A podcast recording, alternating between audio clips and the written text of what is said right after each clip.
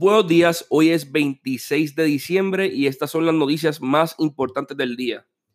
Eh, mi nombre es Edgardo Vicentí y estoy hoy por Jay, que como ustedes saben está de vacaciones, unas muy merecidas vacaciones, eh, en las que está haciendo un buen trabajo de mantenerse bastante desconectado, no he visto mucho de él, así que felicidades Jay, si escuchas esto, estoy orgulloso de que te desconectaras, más.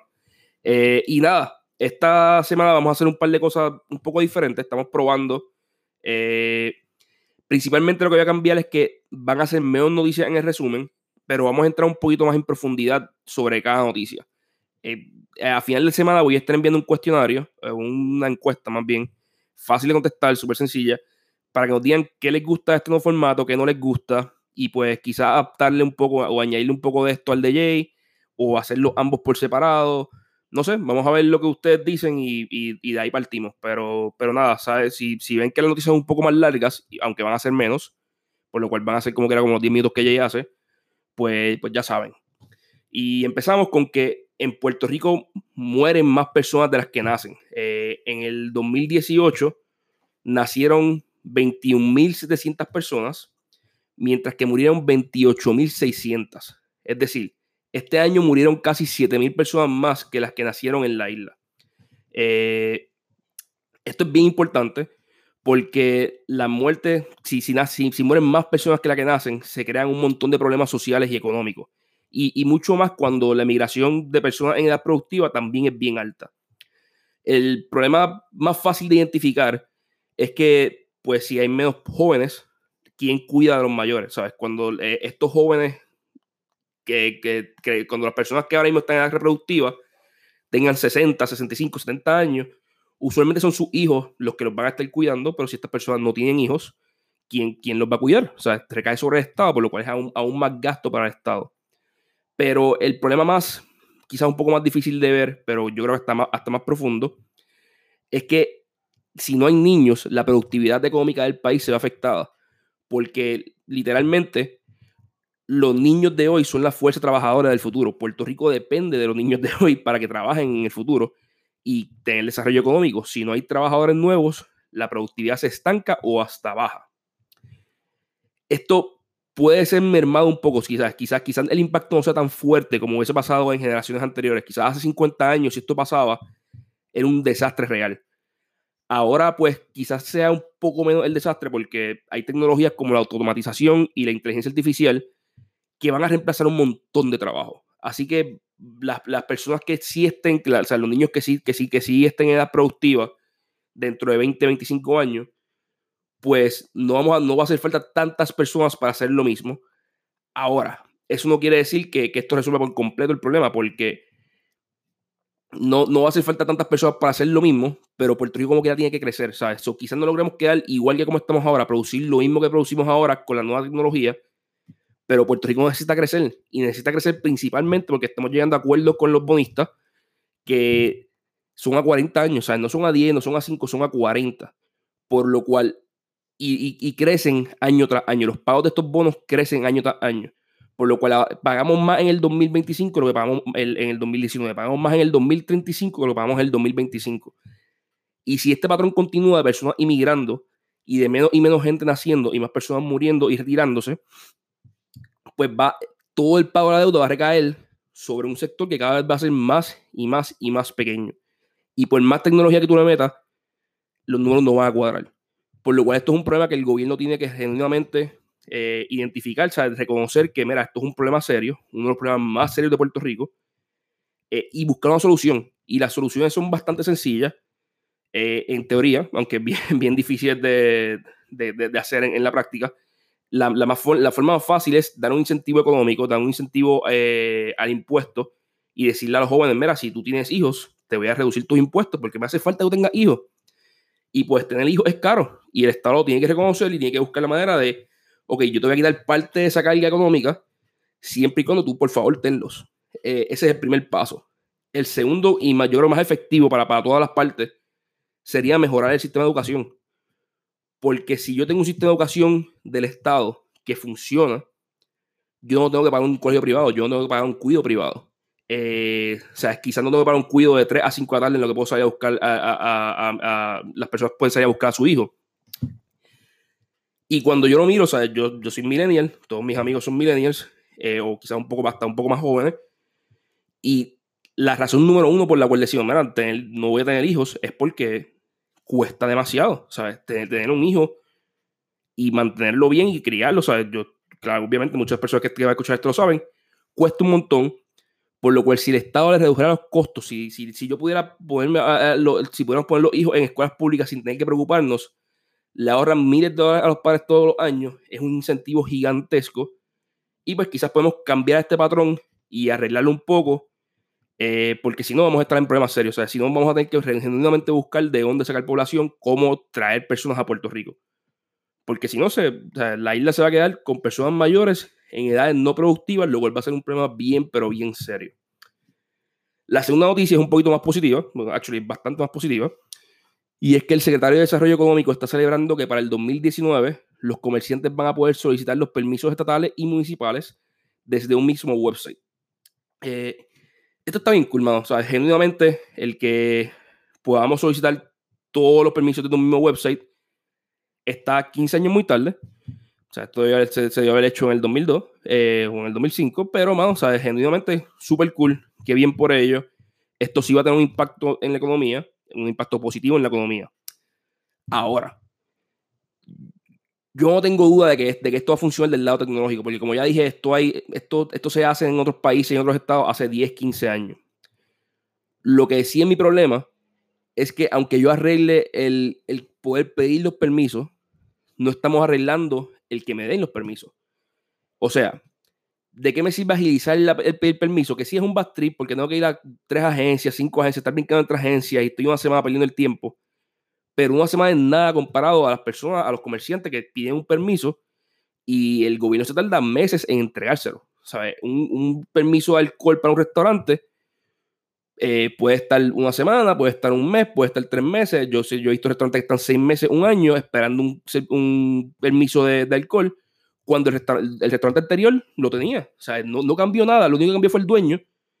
Y el municipio se tarda en dárselo porque sí, o sea, por la razón que sea, porque no usó el, el gestor correcto o porque, o sea, porque vamos a hablar claro, ¿sabes? Porque hay corrupción y están protegiendo a alguna empresa eh, o por simplemente, ¿sabes? porque no son efectivos, se, se perdió el documento adentro del, del municipio y no, y no lo están dando. Y, y, esas son las cosas que hay que cambiar realmente para, para que esto sea un impacto genuino, ¿sabes? Para que este proyecto de, de, cambiar los permisos realmente tenga un impacto en la economía de verdad. Hay que cambiar la forma en la que se otorgan los permisos, no solamente cómo se piden, sino cómo se otorgan. Eh, yo digo, o sea, mi forma de pensar es que, mira, si yo tengo un local, yo debería poder mirar las leyes, que haya leyes claras, que digan lo que se puede hacer en el tipo de terreno que yo estoy comprando, que yo tengo. Es un terreno comercial, tú puedes hacer X, Y, Z, puedes hacer este tipo de cambios. Y siempre y cuando yo me mantenga entre los parámetros, porque yo voy a estar pidiendo permisos de construcción, porque yo voy a estar pidiendo permisos de alcohol, porque yo voy a estar pidiendo permisos de, de uso. O sea, aquí están los parámetros, yo lo hago. Una vez lo hice, que el gobierno venga, supervise, y si lo hice bien, todo, si todo sigue operando, si lo hice mal, que me multen. Así es, eso es una, manera efectiva de hacer esto. No es agilizar los permisos, es simplemente hazlo pero hazlo bien y cuando termine te chequeo y si lo hiciste bien, todo bien. Si lo hiciste mal, pues ahí tenemos un problema y te multo y ahí te, te, te, estanca. Y damos un incentivo a que la gente haga las cosas bien y que se mueva rápido y no simplemente un incentivo a ¿sabes? pagarle a alguien por la mesa para que se dé rápido el permiso. ¿sabes? ¿sabes? Realmente los incentivos están mal aquí.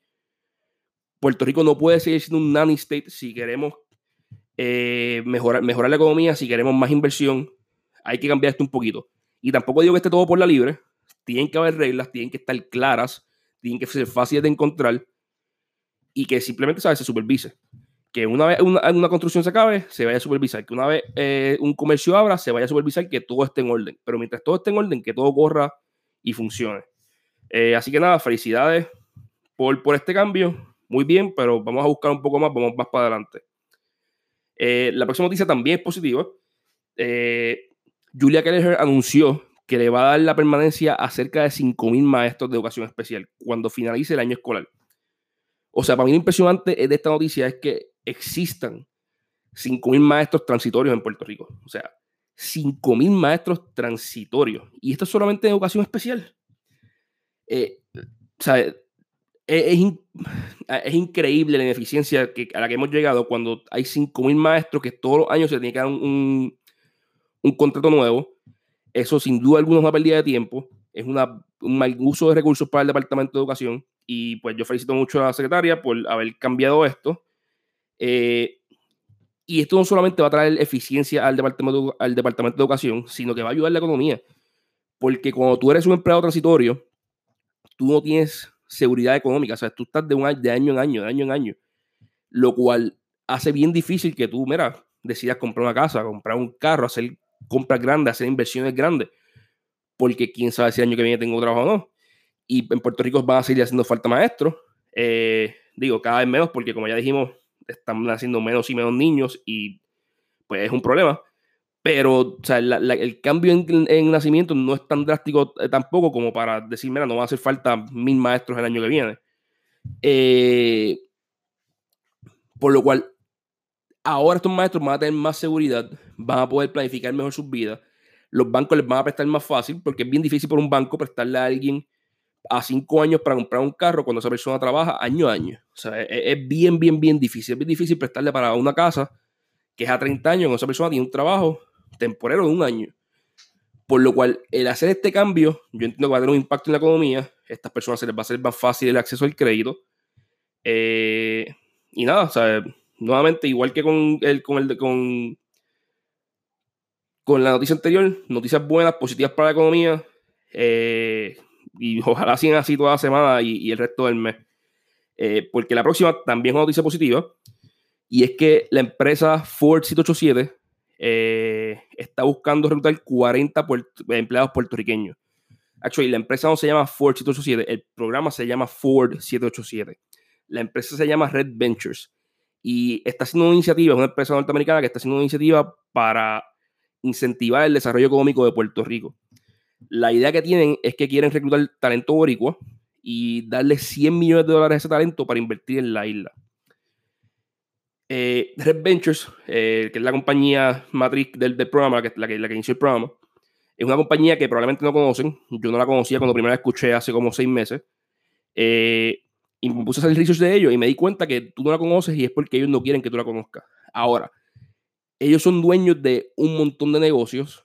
Tienen creditcards.com, bankrate.com, The Points Guy, que son tres de los websites más reconocidos de Internet y más importantes de Internet tienen más de 3.600 empleados alrededor del mundo, oficinas en los Estados Unidos, Inglaterra, Brasil.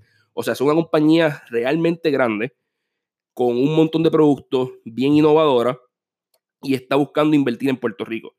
Y la razón que está buscando invertir en Puerto Rico es bien sencilla. El CEO y uno de los fundadores de la compañía es puertorriqueño, se llama Rick Elías. Y tras el paso del huracán, del huracán María, él creó el proyecto Fuerza 787 para ayudar a levantar la economía de Puerto Rico. Él dijo, mira, o yo entiendo que digo, hace falta inversión en Puerto Rico, hay un montón de oportunidades, un montón de negocios que se hacen de manera arcaicas, como eso de, los permisos, y pues si yo entreno talento y lo, eh, que, en tecnología, en, lo que, en lo que era, si lo llevo a Puerto Rico, podemos cambiar la economía, modernizar un montón de compañías, crear compañías nuevas y darle un spark plug a la economía puertorriqueña. Eh, y pues, y está, está, comprometiendo capital de la compañía, más entrenando a los empleados, es algo bien cool. Eh, está buscando programadores, ingenieros, abogados, contables, economistas y realmente cualquier otro tipo, de profesional, ¿sabes? Yo sé que hasta eh, que, que, en este cohort o en el grupo actual cogieron hasta personas que estudiaron política y planificación. Eh, por lo cual, en verdad, lo que están buscando es talento que puedan entrenar, ¿sabes? Profesionales desde recién graduados hasta ejecutivos con años y años de experiencia que, que puedan entrenar o reentrenar en, en, nuevos fields, porque nuevamente ellos quieren venir a Puerto Rico a, a traer talento, por lo cual, y a invertir, por lo cual hace falta desde entry level employees hasta C-suit, ¿sabes? CEOs y ejecutivos altos. Y por lo que me han contado del programa, tienen personas con resumen bien impresionantes trabajando con ellos, ¿sabes? Personas que han trabajado en Apple, en Google por años, ¿sabes? Más de 10 años. Y también tienen personas recién graduadas y todo lo que está en el medio. Así que es algo bien interesante para puertorriqueños que estén buscando quizás un cambio en su vida o que están en la diáspora y quieren regresar y dicen, pero cuenta, ¿cómo regreso a Puerto Rico? Los salarios no son los mejores. eh, o no tengo un path claro, porque lo que yo hago aquí no, no se hace en Puerto Rico mucho, pues mira, esta compañía está dando un path bien claro a cómo regresar a Puerto Rico con un buen salario, con un buen programa. Eh, y nada, o sea, yo creo, yo creo que está bien cool. Eh, como estaba mencionando, no es un internado. Los, tienen, tienen salarios competitivos, tienen paquetes bien competitivos. El programa no está totalmente, no, no están 100% claro de lo que quieren hacer porque el programa va evolucionando mientras va, mientras va corriendo. Depende del talento que traigan eh, y recluten, es, es, lo, es, lo, que van a estar haciendo. Pero yo creo que eso está bien interesante. Eh, de por sí, ¿sabes? El entrenamiento dura entre 2 y 18 meses. Es en Carolina del Norte. Y la compañía, para las personas que digan, día tres en Carolina del Norte, quizás no tengo el dinero para moverme o tengo familia, ¿cómo lo hago? Eh, la compañía ayuda a, a los empleados a, mo a, moverse, desde con incentivos económicos hasta haciendo cosas tan sencillas como encontrándoles dónde vivir.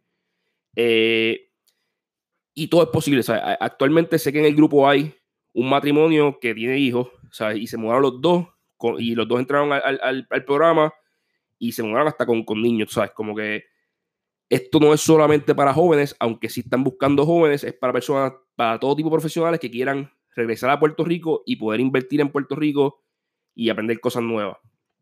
Eh, si tienen dudas, lo cual estoy seguro que tienen, porque esto es solamente un resumen, eh, mañana 27 de diciembre en San Juan van a tener un info session y el 28 de diciembre en el área oeste, si no me equivoco, en Aguadilla. Si quieren más información, pueden ir a FWD787, FWD787.com o escribirles por Facebook a Ford787. Ford se escribe F-O-R-W-A-R-D 787. F-O-R-W-A-R-D 787. Lo buscan en Facebook, les escriben. Ellos le dicen dónde están los infosessions. Para ir a infosessions no tienen que hacerla, o sea, solicitar por completo, simplemente tienen que registrarse en la página de ellos y les dan toda la información y allí aprenden más conocen a algunos de estos 40 personas que hay, hay, dos o tres en Puerto Rico de vacaciones. Y nada, en verdad yo creo que es un programa bien cool. Están buscando invertir en la isla. Esto es lo que hace falta. Eh, así que, o sea, si conocen a alguien, si tienen un sobrino, un nieto, un primo, que quizás no están ni en Puerto Rico y tú dices, mira, me encantaría, esa persona que yo sé que quiere volver, o esa persona, sea, yo sé que puede estar en un mejor trabajo, puede, puede, puede usar sus skills de la mejor manera, recomienda el programa fwd787.com y nada, eh, estas fueron noticias de hoy. Como les dije, iban a ser menos, fueron cuatro. Así que, aunque me pasé por bastante desde el del tiempo de Jay, eh, nada, nos dicen, mañana intento mejorar, nos dicen qué, qué les parece. Muchas gracias.